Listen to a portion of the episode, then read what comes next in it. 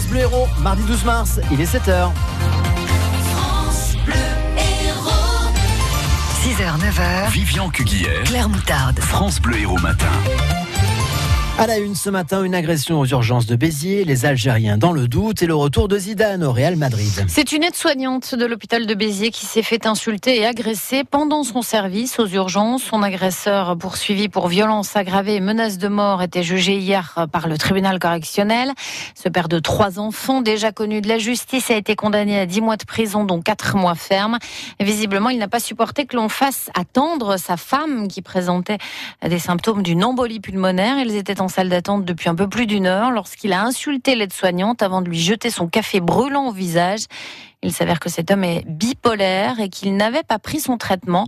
C'est ce qu'a plaidé son avocat pour le défendre, maître Marc Castan.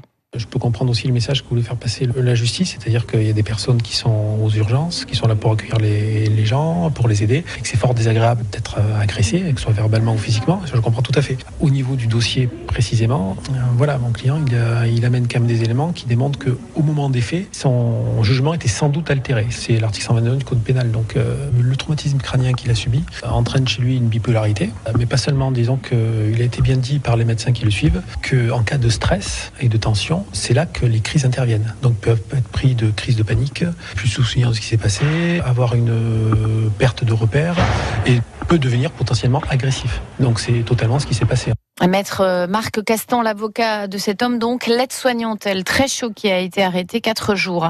Un jeune homme de 22 ans, condamné à 9 mois de prison ferme. Il a d'ailleurs passé la nuit en prison dès hier. Il avait battu sa femme. Les faits se sont déroulés en plus le 8 mars, journée de lutte pour les droits des femmes. Il a reconnu les coups, mais il a expliqué que c'est son épouse qui avait commencé en le menaçant avec un couteau.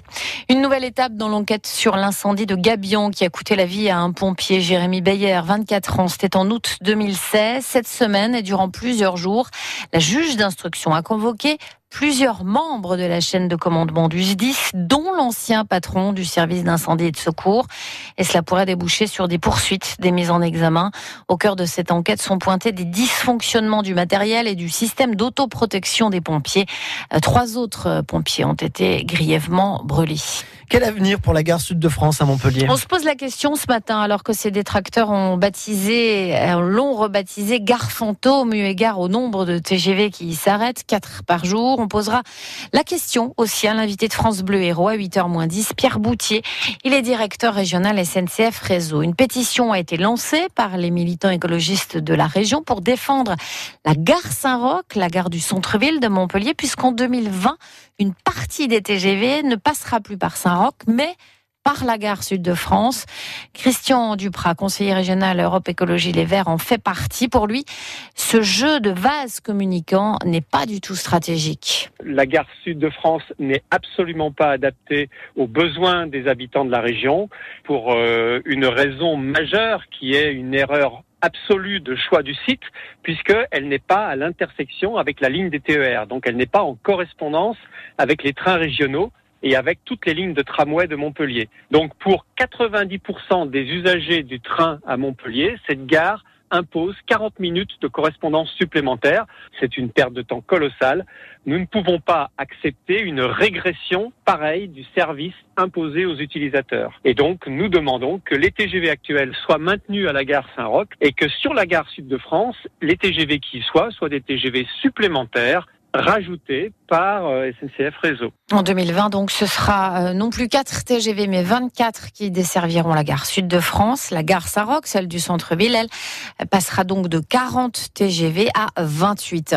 Pendant que nous parlons de TGV, enfin de train surtout, sachez que les règles de contravention changent à partir de la semaine prochaine pour les TER, notamment si vous ne payez pas l'amende immédiatement. Par exemple, le PV peut monter jusqu'à 150 euros entre Montpellier et Toulouse. La situation reste imprévisible et confuse ce matin en Algérie. Oui, et ce malgré le renoncement d'Abdelaziz Bouteflika, le président algérien, a indiqué par communiqué qu'il n'était plus candidat à un cinquième mandat, mais il reste en place jusqu'à l'élection qui a été reporté à une date indéterminée.